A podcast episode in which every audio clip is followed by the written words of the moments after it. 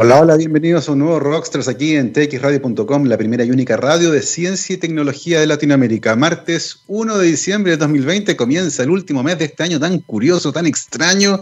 Hace calor acá en la zona central de Chile. El balance diario del Ministerio de Salud entregado hace una hora señala 1.119 casos nuevos de coronavirus confirmados por PCR. De esos, 354 son asintomáticos y se informa también, lamentablemente, el fallecimiento otras 20 personas producto de la pandemia en Chile. Los números van subiendo en algunas regiones. Ya hay algunos cálculos que estiman que tal vez en enero tengamos que reconfinarnos, al menos en algunas regiones. Así que a cuidarse, por favor, el uso de mascarillas eh, y el distanciamiento social parecen fundamentales. Así que a no aflojar con eso, porque si no, la cosa se nos va a venir como en Europa, que está mostrando unos números realmente aterradores en varias ciudades. Lo mismo que ocurre también en algunas partes de Estados Unidos. Con esa pequeña mm, actualización del estatus de la pandemia en Chile, comenzamos nuestro programa. Son las 12 con 7 minutos y ya está conectado nuestro invitado del día de hoy. Se trata de Matías Sañartu, ingeniero acústico de la Universidad Vicente Pérez Rosales, magíster y doctor en ingeniería eléctrica y computacional de la Universidad de Purdue en West Lafayette, Estados Unidos. Desde el 2014 es profesor asociado del Departamento de Electrónica de la Universidad Técnica Federico Santa María, ahí en Valparaíso. Matías, bienvenido a Rockstars. Hola, muchas gracias, Gabriel. Encantado de estar acá. Un placer para nosotros tenerte aquí. Gracias por tomarte un tiempo en tu agenda y poder conversar eh, con eh, nuestro público. Primero que todo, Matías, cuéntanos un poco cuál es la situación actualmente en Valparaíso, cómo se ve eh, el movimiento de personas, cómo está la universidad, está funcionando, no está funcionando, eh, cómo va la docencia y la investigación en este contexto tan curioso que estamos viviendo. Mira, eh, la verdad es que, acá en, Viña Valparaíso es, bien especial porque se da que aparece mucha gente los fines de semana, se, escapan, digamos, ahora que estamos en fase 3, llega mucha gente los fines de semana y se ve mucho más gente de lo que tuvimos en, los meses anteriores. Y se nota mucho, la ciudad empieza a ver taco de nuevo, cosa que no pasaba antes. Eh, pero, pero, pero, sorprendentemente en, la semana está un poco más suave. Eh, las universidades y en particular la Santa María están, eh, están en el modo normal, digamos.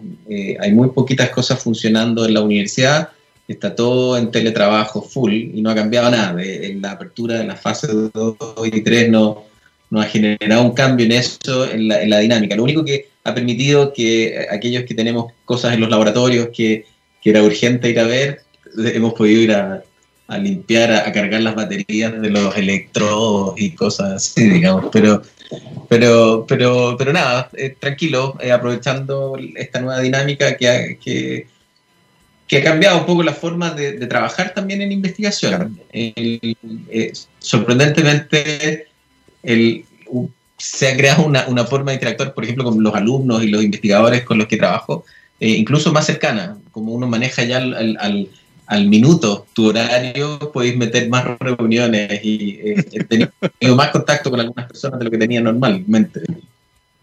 Exactamente, para algunos ha sido una carga de trabajo adicional porque exactamente no hay tiempo de desplazamiento, así que una reunión tras otra eh, y uno llega al final del día completamente agotado después de tanto trajín.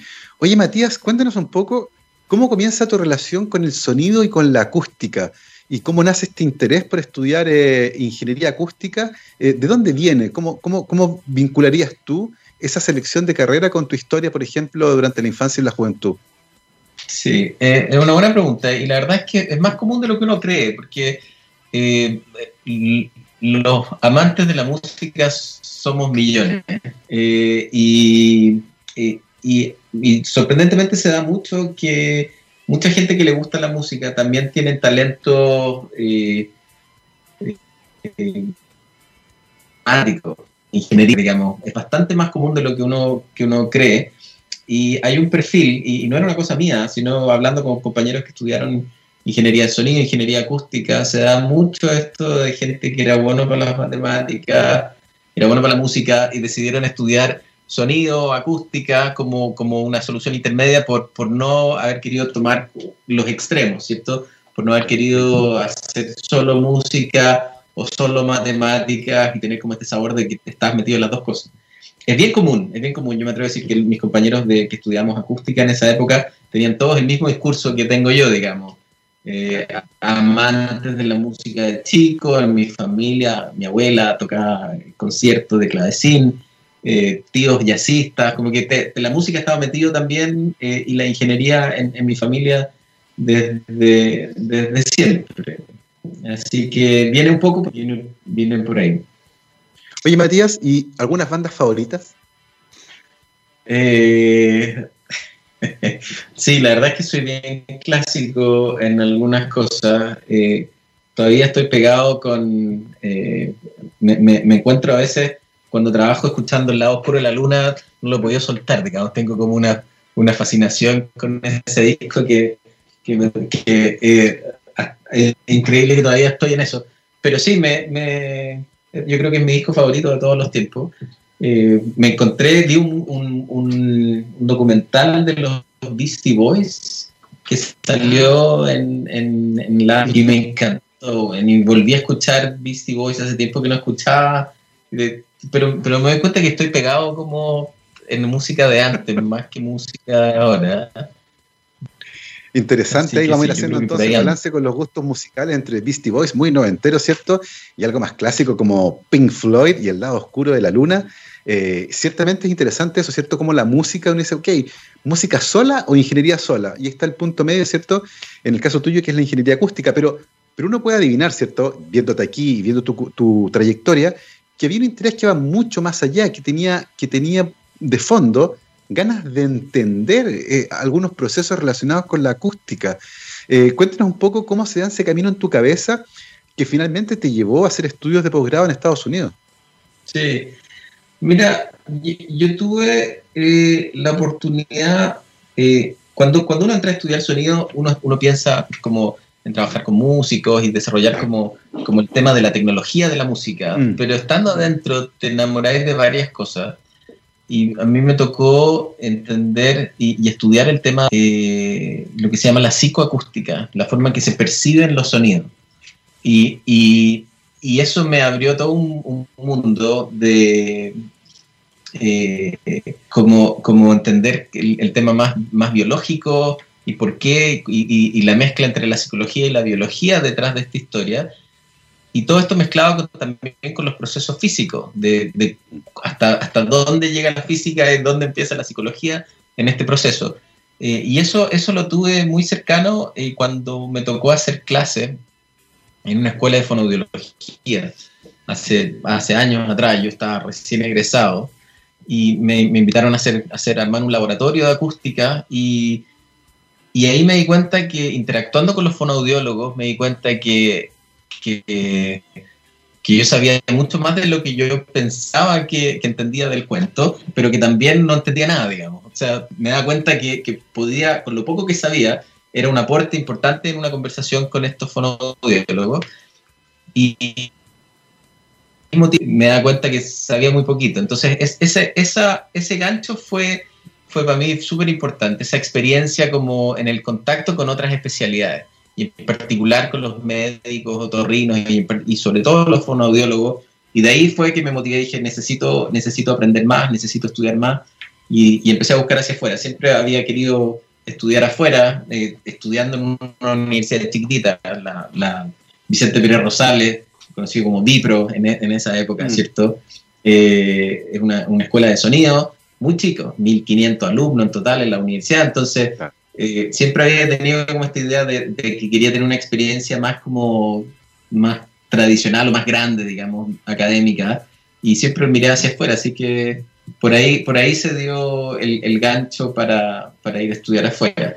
Tuve la suerte que, que, que me adjudiqué, siempre fui como Mateo y, y eso, entonces me, me, logré adjudicar una, una beca Fulbright que me permitió eh, estar financiado en Estados Unidos, así que no, no, tuve que endeudarme, lo cual era importante, no tenía mucho más para endeudarme, así que creo que fue una, una, una, una suerte haber tenido esa, esa oportunidad. Es fascinante porque además nuestra comprensión de la percepción del sonido, si bien tiene una historia antigua, eh, todavía tiene muchos componentes que resultan bastante misteriosos. De hecho, hasta hace poco tiempo atrás, eh, la amplificación coclear, por ejemplo, la mm. fisiología de la amplificación coclear, el papel de las células ciliadas y cómo ocurría este efecto, ¿cierto?, en que las células cambian de tamaño, por ejemplo, y permiten amplificar la señal eh, de, mm. de, las células, ¿cierto?, de las, de las de células de, internas, ¿cierto?, las inner hair cells, era, era básicamente un misterio. El año 2000 recién se descubre el motor molecular que mueve estas células, entonces hay mucho por descubrir. El órgano de Corti, que tiene una estructura que es impresionantemente intrincada, el trabajo de George von Bekesi, eh, un húngaro que transformó esta disciplina y la, llevó ¿cierto? a otro lugar, premio Nobel, por cierto, no lo compartió el año 61 eh, por estos avances ¿cierto? en el estudio de la percepción del sonido. Eh, cuéntanos un poco en qué preguntas te centraste durante tus estudios de máster y doctorado ahí en, West Lafayette, en Indiana. Sí, a, mí, a mí lo que me interesaba mucho y mi motivación siempre fue centrado en el tema de la voz humana fue como, fue como el, el, eh, el, speech que vendí en, la Fulbright cuando, me, cuando recién me fui. Eh, y hasta el día de hoy está, estoy en lo mismo, que es, el puente es el puente entre, entre las herramientas de y eh, las necesidades fonodiológicas o médicas, digamos. Y en particular en el caso de la voz humana, lo que, lo que, lo que me llevó al lugar donde estudié, que es esta Universidad de Purdue. Em, es una excelente universidad de ingeniería, una de las top 10 de ingeniería de Estados Unidos, y también es, la top 1 de fonoaudiología, top 1, top 2 cada año. Por lo tanto, era un perfecto lugar para encontrar esas dos cosas, que para vez tenéis dos, dos top 10 en, en la misma universidad. Y yo estuve metido en los dos lados. Tenían mis profesores, eran de los dos lados, eh, vivía más en el, en el mundo del, de la ingeniería, eh, pero, pero siempre muy, muy multidisciplinario en ese sentido, digamos. Eh, era parte de los dos departamentos, de hecho, mi oficina era de otro departamento. Yo estudié el doctorado en eléctrica, pero mi oficina estaba en mecánica, mi profesor era de biomédica y el resto de la comisión es de fonodiología. Entonces era así como siempre, como bien mezclado. Y, y, creo que le saqué mucho trote a mi experiencia en esa universidad por eso mismo. Eh, lo, que, lo que a mí me interesaba siempre fue eh, conectar, conectar esta, esta idea de, de, los avances, en particular de ingeniería eléctrica, en lo que tiene que ver con procesamiento de señales, cómo obtener información de los datos, fue algo que siempre me motivó desde muy temprano, y cómo conectar eso con el mundo clínico. Y eso me llevó tempranamente a desarrollar modelos de, de la vibración de las cuerdas vocales que, explicaba cómo se produce el fenómeno, que te permitía entender algunos, el origen de algunos temas, el origen de, eh, por ejemplo, de, de, algún desorden eh, vocal, digamos, que es, es, muy sorprendente lo, lo sui generis que, que es algunas, se dan algunos temas en medicina, de cómo tienen hipótesis, eh, pero, pero no hay mucha idea de, de realmente ¿cómo la podéis validar, digamos? En el caso, en el caso de las enfermedades, el, tema eh, que existía una hipótesis de que algo pasa que es incorrecto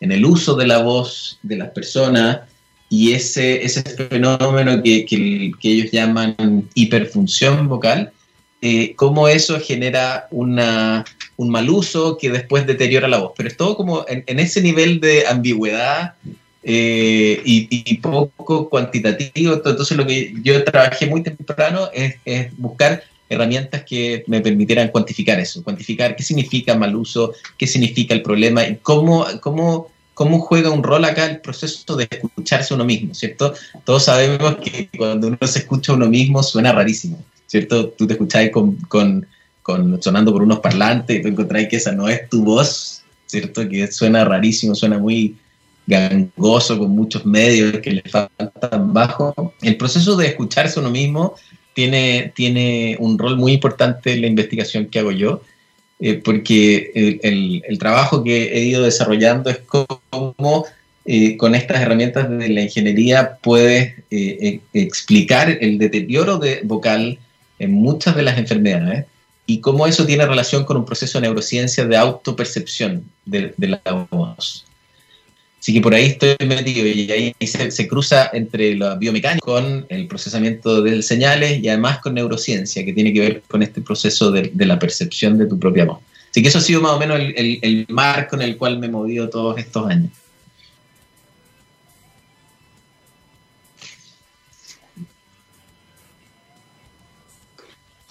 Gabriel parece que tiene el micrófono apagado. Ah, algo que me ha pasado toda la pandemia. Uno apaga el micrófono y después se le olvida prenderlo. Eh, te comentaba que es fascinante esto de cuando uno se escucha. Yo ahora estoy con retorno, por ejemplo, estoy escuchando directamente el retorno que viene de mi audífono, no estoy escuchando la voz que sale directamente de mi boca, pero es, pero es divertido porque justamente hay dos percepciones en el fondo, la que uno siente por las ondas que entran por el oído, por el canal auditivo en el fondo, y la que se transmite por el hueso. Eh, y eso genera una percepción que es un poco distinta a la que uno se escucha. Y es interesante esto porque tú nos comentabas que cuando uno percibe esos cambios, cambia también la forma de hablar y eso eventualmente puede tener deterioros en, por ejemplo, las cuerdas vocales. ¿En qué escenarios aparece ese tipo de, trastornos, por ejemplo? Mira, es súper interesante. Eh, y un ejemplo, no sé si, si te ha tocado o si conoces a alguien que sufra de la enfermedad de Parkinson. Eh, los parkinsonianos eh, tienen todo un tema con la voz. El, el, el tema con ellos es que ellos escuchan que están hablando normal, eh, sin embargo, eh, no están hablando normal, hablan muy despacito, con muy poco volumen. Y una de las cosas que más reporta, como en la interacción social, en la gente que tiene la enfermedad de Parkinson, es su eh, dificultad en la comunicación y que tienen que hacer un gran esfuerzo al comunicarse. Pero lo que les pasa a ellos es que no se escuchan, se, produce un, mismatch ahí entre lo que, lo que ellos se escuchan eh, de forma interna, digamos, en el proceso de percepción y lo que realmente están generando. Entonces, eh, ellos se escuchan como más fuerte de lo que realmente hablan y terminan haciendo un esfuerzo vocal más o menos importante. Eso que, que aparece en Parkinson, que es todo un tema, es todo un tema. Eh, tengo, hay una persona que vive toda la vida trabajando en ese tema y, desarrolló una herramienta de comunicación para los parkinsonianos que, que tienen, que tienen se, tienen, es como una especie de audífono, ¿cierto?, eh, para asistencia auditiva, pero que les mete, les mete ruido y que los obliga a, despertar una cosa que se llama el efecto Lombard, que, que, hace que es cuando uno habla cuando hay presencia de ruido, que hablas más fuerte, y les gatilla esto para que puedan hablar eh, eh, mejor en entornos, en entornos donde necesitan comunicarse. Eso que se conoce hace años con Parkinson, hemos descubierto que aparece en hartos lados más. Eh, existe una cosa que se llama la disfonía musculotensional, que es como una típica voz de la gente que pierde, es gente que pierde la voz frecuentemente. Pasa en profesores, pasan distintos tipos de, perfiles, no es algo único como de cantantes o locutores. Eh, y, el, tema con esta gente hemos descubierto que en gran parte tiene que ver con, con, la percepción de su propia voz. Y no es que estén sordos ni nada, tú le haces un screening auditivo y están ok, digamos, tienen su, su, audición perfecta, pero hay un tema de que nosotros le llamamos la integración entre tu programación auditiva y tu feedback auditivo. Entonces, el, el como la programación eh, predictiva con el feedback tienen un, problema ahí de, de mismatch y, y, lo que pasa es que eh, terminan haciendo un mayor esfuerzo vocal porque no se escuchan bien. Y, y, no es un tema auditivo a nivel como propiamente de, la cóclea, digamos, o el tímpano, o lo que sea de, la, del proceso mismo auditivo, sino tiene que ver más como un proceso eh, eh, superior en, el, en, el, en, el, diagrama, ¿cierto?, de los procesos auditivos. Entonces, eh, es, muy interesante cómo, cómo este tipo de cosas empiezan a aparecer una y otra vez. Otro ejemplo que es bien choro es el de, que también nos ha tocado trabajar, es de los esquizofrénicos en la esquizofrenia, la esquizofrenia todos sabemos que uno de los perfiles típicos es escuchar voces. El, esquizofrénico clásico escucha voces y esas voces vienen de que le dan instrucciones. Bueno, lo que pasa en, los pacientes con esquizofrenia es que esas voces son las voces de ellos mismos. Lo que pasa, y una de, las, una de las teorías que estamos y que, y que vimos que pasa así, mm. es que ellos perciben la voz propia como, como si no fuera propia como si fuera de otra persona. cuando tú hablas, el proceso, se, produce un proceso de supresión en la percepción de tu voz, que es todo un tema cerebral muy interesante, que a ellos no les pasa. Significa que ellos perciben esencialmente la voz propia como si fuera la de otra persona. Entonces se empieza a generar esta desconexión donde una vez habla eh, porque está ahí pensando algo y empieza a hablar y esa voz la perciben como la voz de otra persona. Esto es un tema bien loco que tiene que ver nuevamente con estos procesos de la autopercepción de tu voz. Yo, me he enfocado, he, tocado todos estos temas, el de Parkinson, el puntual de la disfonía y, el de esquizofrenia, me he metido en todos ellos, pero estoy muy centrado en el tema de la disfonía porque es, es el origen de una patología vocal muy común, muy, muy común y, es un tema súper, súper relevante, le pasa a mucha gente, una de las mm. patologías más comunes, y es muy difícil de tratar porque tú, un, un otorrino, un fonodiólogo, mira las cuerdas vocales y no hay nada, no tiene nódulos, no tiene parálisis, no tiene nada, pero habla, tiene una voz totalmente deteriorada y, no se sabe por qué y no saben cómo tratarlo y, es todo un rollo que tiene que ver con un, con un manejo clínico muy difícil y gente que tiene, eh, ha vivido una vida completa con este tema, que una o dos veces al año pierde la voz, están constantemente con dificultades y, no hay mucho, no hay mucha ayuda. Así que por ahí, por ahí, mm. por ahí hay un montón de temas que me, han motivado en, esta dinámica. Es un mundo fascinante. Eh, de hecho, está el síndrome de Capgras, que tiene que ver justamente con no reconocerse a sí mismo en el espejo, la imagen de uno, pero también pasa con la voz, que uno no la reconoce. Y en el mundo de la música hay un caso famosísimo entre Brian Wilson, el líder de los Beach Boys, que tenía problemas también eh, auditivos eh, y también escuchaba voces. Y justamente el análisis de su caso llevó también a plantear ese tipo de hipótesis, que era la voz de él, que él no la reconocía como propia.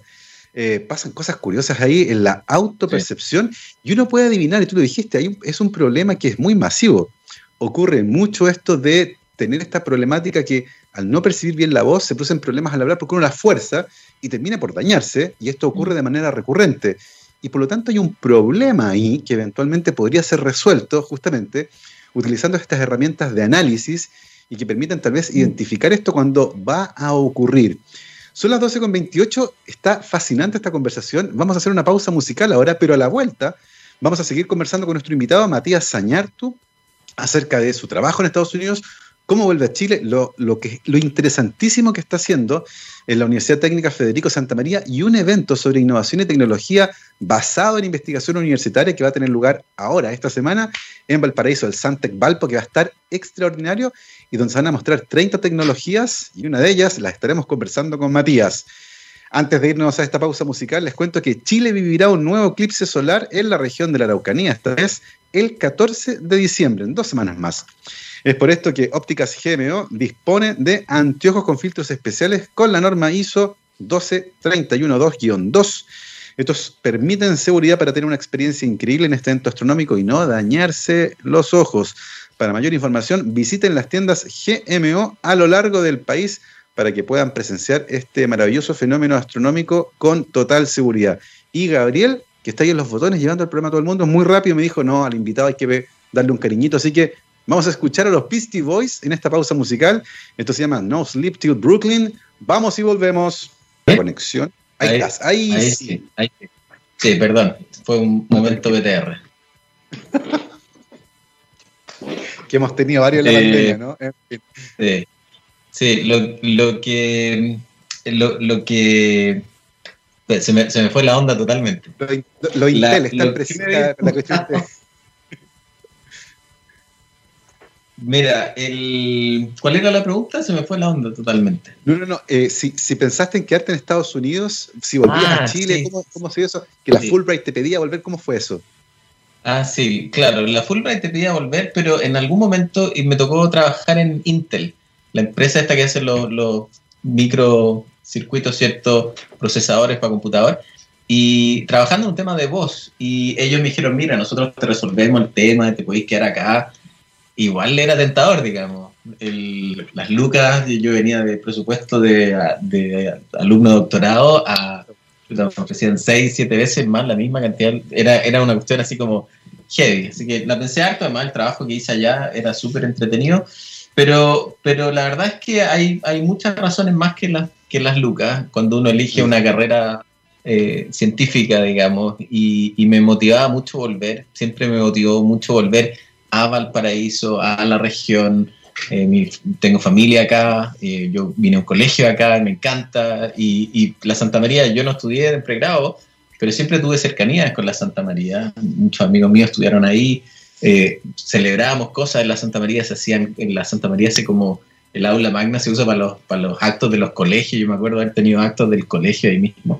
Entonces, muy cercano y siempre quise volver y tener un tema de vuelta con la universidad. Y me encontré con un espacio increíble, digamos, donde el, el, los sanzanos en general eh, hay una visión increíble de, de hacer las cosas súper aplicados en el, en el trabajo de desarrollo y en, en, dos minutos me di cuenta que tenía el trabajo ideal, digamos, viviendo en una ciudad exquisita, como una oficina con vista al mar, ya no podía ser, no podía ser mejor, digamos. Y armé este laboratorio, este laboratorio de voz, y, la verdad es que fue maravilloso, porque mis colaboradores en Estados Unidos, eh, yo trabajo harto con la gente de la Escuela de Medicina de Harvard, que ahí tenía profesores míos que, que participaron en la tesis, y les encantaba venir a Chile, y pues empezó a armar como un cuento acá, ¿cachai? Fue súper choro, y, y me traje fondos de Estados Unidos para Chile, eh, más encima armamos un centro basal, el AC3E, que es un centro de ingeniería eléctrica, que, eléctrica y electrónica, que, que, lo armamos con colegas todos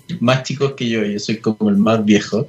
Entonces era una, una, una onda súper entretenida, eh, totalmente disruptiva, la gente muy interesada en Chile y hasta hace años atrás armamos una tremenda conferencia científica en, en, voz en el casino y fue así como un boom. Entonces, en realidad estoy como en el centro de donde tengo que estar y no puedo estar más contento por, por la oportunidad que se ha dado de inventar algo que no existía. No existía. Así que para mí el mensaje ahí para transmitir es que eh, uno no tiene que llegar a un lugar donde eh, que, que sean como los especialistas en tal cosa. Yo llegué a la Santa María donde no había biomédica, no había, no había mucho menos voz, eh, y, inventar eso y, se ha creado una cosa realmente increíble. Así que eso es como para motivar a la gente que, que, se lanza y que está pensando en, en, oportunidades de trabajo y que no, que en esta universidad no hay nada. Uno tiene que, que armar su propio cuento y se puede. Exactamente, además en una universidad que tiene vocación por tratar de acercarse un poco a los problemas, ¿cierto? Mm. Y tratar de resolverlos usando investigación universitaria. Se ha caracterizado por eso la Universidad Técnica Federico Santa María. Y en ese contexto eh, emerge acá el Advanced Voice Monitor, que es un desarrollo que emerge desde la investigación científica con un producto que eventualmente apunta a un problema. Háblanos un poco, por favor, qué es el Advanced Voice Monitor y cómo fue el desarrollo de esta idea y de un concepto que lentamente se va materializando. Claro. El, bueno, como, como hablábamos antes, el tema de voz es un tema súper relevante y una de las cosas que, que más pasa eh, es que eh, el uso de la voz es muy difícil de cuantificar y muchas de las enfermedades tienen que ver con cómo, cómo habla, ¿cierto? Nosotros en la pausa hablábamos de, de que pasa mucho en la gente que trabaja en radio, que tiene que hablar mucho y que uno al final del día está muy cansado y tú crees que tú tienes un tema de, de cómo estás usando tu voz bueno, eso le pasa a muchísima gente, a muchísima gente, eh, y es uno del tema vocal, es uno de las enfermedades ocupacionales significativas, hasta el primero, segundo, tercer lugar, dependiendo el año, en Chile y en el mundo en general. Y, involucra un montón de gente donde el problema principal ha sido eh, poder hacer un buen seguimiento. No un diagnóstico, sino un seguimiento para poder dar una terapia y para ver si lo que están, te están dando como tratamiento funciona y, el tema del, uso. Por lo tanto, el, cuento aquí fue como inventar un holter para la voz. Y esto es algo que pasa con todos los sensores, ¿cierto? Tenemos ahora cada vez más dispositivos que, que te miden cosas a lo largo del día y esto te cambia un poco la forma en que tú eh, piensas en, en, la, en la terapia y en la forma de de hacer salud. Entonces, inventamos con un teléfono celular, inventamos un sistema que tenía un acelerómetro que se pegaba en la piel del cuello y medía eso. Y eso fue parte de mi trabajo de doctorado hace más de 10 años atrás. Y, luego, eh, con esa historia, eh, fuimos evolucionando y lo transformamos en, una, en un dispositivo que iba al teléfono y finalmente nos encontramos que era difícil cambiar de teléfono a teléfono porque el cada teléfono tiene muchas particularidades con los códecs de audio y, no era escalable y al final decimos hagamos una cosa autocontenida e inventamos un collar que tenía su propio procesador de audio que de hecho lo tengo puesto eh, lo tengo puesto acá, acá estoy, ya está, no estaba preparado. Y este, este dispositivo lo que tiene, tiene un par de sensores, tiene un micrófono, tiene un acelerómetro, que se pegan a la piel del cuello y te permiten detectar la vibración de la piel del cuello y con eso estimas la presión a nivel traqueal y con eso puedes estimar flujo respiratorio, latidos del corazón y por supuesto vibración de las cuerdas vocales. Entonces, lo que, lo que hemos desarrollado es una herramienta súper revolucionaria en el sentido de, lo que tú puedes hacer con ella, porque cambia el paradigma, digamos, la gente que, que estudia voz típicamente te hacen ir a la clínica, el fonoaudiólogo te mira, te graba con un micrófono y tiene como una foto de un instante, pero no tiene idea cómo está usando tu voz a lo largo del día. Entonces esto habilita la posibilidad de mirar una forma distinta de cómo hacer un diagnóstico. Y, yo vengo investigando en este tema porque primero nos entusiasmamos, generamos, empezamos a grabar datos y después dijimos, ¿qué hacemos con estos datos? ¿Cómo, cómo identificáis que hay patologías? ¿Cómo identificáis que hay patrones que cambian? Y nos metimos en temas de inteligencia artificial, de machine learning, para poder identificar ciertos patrones, mucho modelo matemático de, de, que permite pasar de la vibración de la piel del cuello al flujo de aire, del flujo de aire al, choque de las cuerdas, mm. que, que, desarrolla mm. el estrés que hace que te salgan nódulos. Entonces, detrás han habido mucho trabajo y en estos 10 últimos años que me he dedicado a este tema hemos publicado, no sé, como 30 y tantos artículos de, de este tema en particular, de, de, cómo analizar los datos, cómo mirarlos, cómo cómo mezclarlos con lo que sabemos de la física, cómo mezclarlo con lo que sabemos de esta historia del, de la autoescucha, que es lo último que estoy haciendo. Mi último decir tiene que ver con este proceso de cómo, cómo, cómo la autoescucha tiene un efecto en lo que tú observas en estos datos ambulatorios. Oye, es fascinante todo esto. Eh, ¿Hay diferencias entonces significativas en el patrón de habla, por ejemplo, entre una persona que sufre fatiga en las cuerdas vocales y una que no sufre fatiga? Por cierto, por cierto, el, lo, que, lo que hemos podido establecer son estos, esta, hay, dos elementos, un, momento donde producen, se producen eventos, por ejemplo, que pegas un grito o que hay algo que, genera como un, gatillo, y, y, lo que es más complicado cuando el proceso es, es, acumulativo.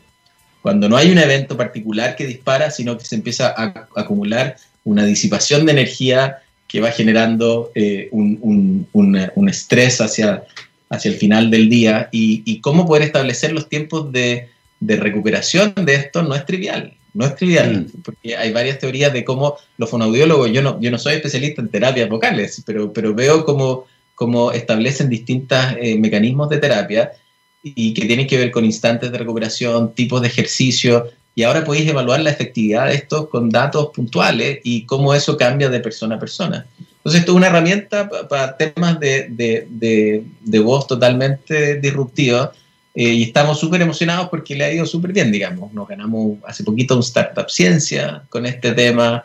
Eh, estuvimos en, los Aboni. Eh, antes de eso nos tuvimos una cosa con Corfo de premio a a la mejor, eh, ¿cómo se llama? Eh, emprendimiento que nace de una universidad en el marco de Ingeniería 2030. Hay como una serie de cosas que ha recibido harta atención y a pesar de que el tema de voz se cree que es como un nicho, en realidad es un tema ocupacional más o menos importante, que, tiene un, un, problema bien grave de cómo, cómo se manejan las terapias. No, no, es, no es tanto diagnosticar, sino cómo manejáis el proceso con los pacientes, cómo les dais un buen seguimiento. Entonces, ahí lo que hemos inventado es una forma donde esto lo puedan tener los especialistas y que los usen como, como la misma forma que se usa un holter al final. Claro. Eh, sí. La, idea es donde esto, esto está pensado más como para los centros médicos, para los doctores, que ellos te pasen esto cuando te hacen algún tipo de examen y tú volví unos días después y, y miran tus datos. Por ahí va. Es fascinante porque está demostrado, por ejemplo, que cuando uno va a la consulta médica y te toman la presión arterial, usualmente te, sube, solo por el hecho del estrés de estar en la consulta. Y al revés, pues, si te vas a hacer un análisis de voz y estás ahí y te hacen una foto, como tú dices, estás en condiciones ideales y uno la... Pero durante el día, en el trabajo, en la casa, el, el fonoaudiólogo no puede estar contigo, ¿cierto? No te puede seguir. Eh, y básicamente poder captar estos datos en tiempo real y después analizarlos para poder hacer un diagnóstico más real, ¿cierto?, de lo que está ocurriendo, eh, ciertamente se va a convertir en una herramienta tremendamente poderosa para además un problema que ocupacionalmente afecta a millones de personas en el mundo, que son las que usualmente tienen que trabajar hablando. Los profesores son un claro ejemplo, quienes trabajamos en la radio también, por supuesto, porque muchos están todo el día hablando. Y es fascinante porque además no es la única idea, ¿cierto? Eh, que mm, las universidades de la región, por ejemplo, están eh, mostrando eh, como parte de estos casos de éxito donde la investigación universitaria genera productos innovadores. Y te lo pregunto porque esto va a ser parte del tercer Sunset de innovación, ¿cierto? El Suntec Valpo, que tendrá lugar ahora, el 3 de diciembre del 2020, a partir de las 5 de la tarde. Se va a mostrar un portafolio con 30 eh, ideas, productos innovadores que salen justamente de la investigación científica universitaria, uno de ellos ciertamente el que ha desarrollado tú junto con tu equipo, ¿cierto? El Advanced Voice Monitor. Eh, cuéntanos un poco acerca de este evento, es la tercera vez eh, que se lleva a cabo y tiene un espíritu que es bien claro, que es mostrar cómo la investigación científica universitaria sí puede estar al servicio de las problemáticas reales, ¿cierto? Eh, muchas veces dicen, no, que los puros papers les interesan a los académicos, y no. Muchas veces aparecen estas ideas que son tremendamente disruptivas eh, y útiles. Háblanos un poco acerca de eso, por favor. Sí, mira, yo creo que esto ha ido cambiando en los últimos años eh, y el, el, nuevo Ministerio de Ciencia, ¿cierto? Que tiene estos otros apellidos que típicamente hablamos de ciencia, pero está innovación, conocimiento y, todo un cuento que tiene que ver con, con, cambiar, con cambiar la forma y el rol eh, de la ciencia en la sociedad. Mm. Entonces, eso es bien, es bien choro y se ha, se ha, propagado en varios programas. A, nosotros en, el, en, la universidad nos ha tocado participar de este de este financiamiento, que es los financiamientos basales, donde la investigación tiene que eh, tener un foco y conectarse con la industria. Y, es una tarea difícil, porque está hablando de gente que trabaja en las cuerdas vocales. Yo soy el director de este centro y trabajo en cuerdas vocales y, y el modelamiento matemático de procesos biológicos, de percepción, y tengo que conectarme con la industria chilena, con la industria local, incluso muchas veces. Entonces es un desafío enorme. Ahora, eh, las universidades han hecho un, trabajo que está medio eh, con poca visibilidad y que este evento busca eh, poner un poco más ahí en, a la luz pública, demostrar las cosas que pasan en, las universidades. Acá a nivel, a nivel regional, ¿cierto? hay varias cosas de, en, este, este, este Sunset del Santec de este año, lo que va a tener son del orden de 30 distintos proyectos, cada uno que está patentado y que nace de la investigación y, el, y es un popurrí de distintas cosas que tienen que ver con agricultura, minería, salud, como el caso mío, eh, energía, construcción, es, bien choro, de, temas COVID. Entonces hay, hay una cantidad de, de, esfuerzos que nacen de la investigación y lo que está pasando yo creo que es fundamental, porque los, los eh, si, miráis en la historia de otros países, en el proceso de desarrollo, las universidades han, sido clave, ¿cierto? Los, los Googles y los nacen de la investigación y lo que estaban haciendo estos alumnos, estos profesores en ese momento, eh, en dentro de las universidades que inventan estos algoritmos, inventan estas herramientas, y esto pasa repetidas veces eh, y, es claramente un, mecanismo. Eh, y, es, difícil, evidentemente, transformarlo en, un proceso repetible, digamos, pero, pero sí es un esfuerzo que, claramente las universidades tienen un, rol importante. Entonces, lo que busca también es, que este, la gente conozca que lo que pasa en las universidades es también, ¿cierto? Tiene que ver no solo con papers, sino que tiene que ver con desarrollos tecnológicos que nacen de estos procesos y tratar de conectar también a la industria, enamorar un poco a la industria local para que, para que dé un paso más, digamos, no, no, solo, no solo, mira, ya no estamos haciendo paper, estamos haciendo un, un tema más aplicado, eh, aquí está que la sociedad te aplaude, sino que, que la, la, misma industria nacional se motive y agarre estos temas y tratar de, de, ir cambiando un poco el modelo económico y salir un poco del tema basado siempre en la explotación de los recursos naturales y empezar a meterle más valor agregado, más conocimiento a nuestro quehacer. Y yo creo que está súper sintonizado con el tema también de los movimientos sociales, de, de cambiar el modelo económico, de cambiar un poco la forma en que, que, que, que, entendemos de nuestro país y que se hagan cosas más avanzadas que nacen de otro lado, digamos, no nacen de los grandes grupos económicos, nacen de el conocimiento de las universidades, de los mismos alumnos, de los mismos investigadores. Es extraordinario ese giro que hay que dar, porque ciertamente es un país que puede. Nos dimos cuenta durante la pandemia que éramos capaces de hacer respiradores mecánicos, algo que en Chile no se hacía ni de sueño. Y cuando hubo problemas de distribución dijimos, bueno, nuestros ingenieros pueden, eh, nuestros ingenieros biomédicos los pueden evaluar y ahí están eh, ventiladores mecánicos hechos en Chile funcionando. Y se hicieron, eh, muchísimo.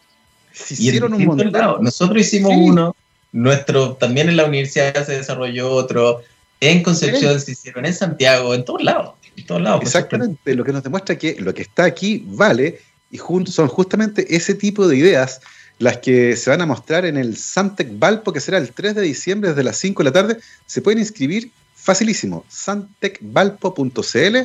Eh, hay un formulario de inscripción. A partir de las 5 de la tarde va a estar extraordinario un portafolio con 30 eh, ideas disruptivas, innovadoras. Voy a estar también yo dando una charla ahí con respecto a justamente esto, investigación científica universitaria que finalmente sale muchas veces a resolver problemas exigentes, eh, perdón, problemas existentes y a veces problemas que ni siquiera todavía existen, así que va a estar extraordinario. Oye, Matías, lo que están haciendo es realmente interesante. ¿Cuánto le falta, por ejemplo, al Advanced Voice Monitor, tú crees, de desarrollo? Eh, o tal vez sencillamente de afinarlo para que tal vez en un tiempo más uno vaya al fonoaudiólogo a quejarse que está con problemas en la garganta y le diga, ¿sabe qué? Le voy a hacer como un holter, pero más cool, póngase este collar. Eh, ¿Cuánto falta un poco para eso? Mira, no, nos falta mucho, nos falta mucho. Nosotros, eh, producto de, la oportunidad de financiamiento que hemos tenido recientemente, en particular con este Startup Ciencia, eh, que es este nuevo programa del Ministerio, justamente para empujar los emprendimientos de, alto impacto basados en ciencia. Em, tenemos ya desafíos en 18 meses, tenemos que tener ventas y qué sé yo, o sea, hay toda una maquinaria importante de que la cosa tiene que moverse y dar un salto eh, para escalar. El, el, gran problema que tenemos los investigadores es que sabemos que, lo, que tú nunca vayas a resolver el asunto al 100%, ¿cierto? Siempre se perfecciona, eh, es, un, es, un, tema de investigación. O sea, si fuera un desarrollo que falta llegar de aquí hasta acá para que se acabe la historia, entonces no sería tan motivante para los investigadores.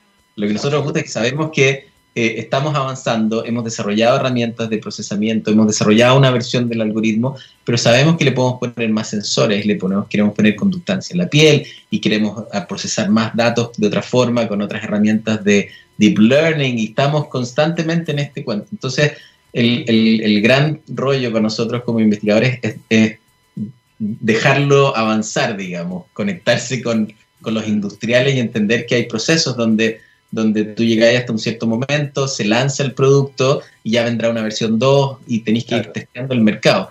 Eh, a, veces, a veces uno como investigador le cuesta ver esto y es muy interesante eh, conectarse. me tocó con un tema del Javapta también, de ir aprendiendo cómo son los procesos de validación y cómo eh, rápidamente podéis dar vuelta a un tema y a lo mejor una idea que científicamente es muy valiosa eh, no, no, no tenéis bien sintonizado el mercado y hay mucho, hay mucho que aprender. Es un tema, es un tema que va mucho más allá de la ciencia y es un desafío importante.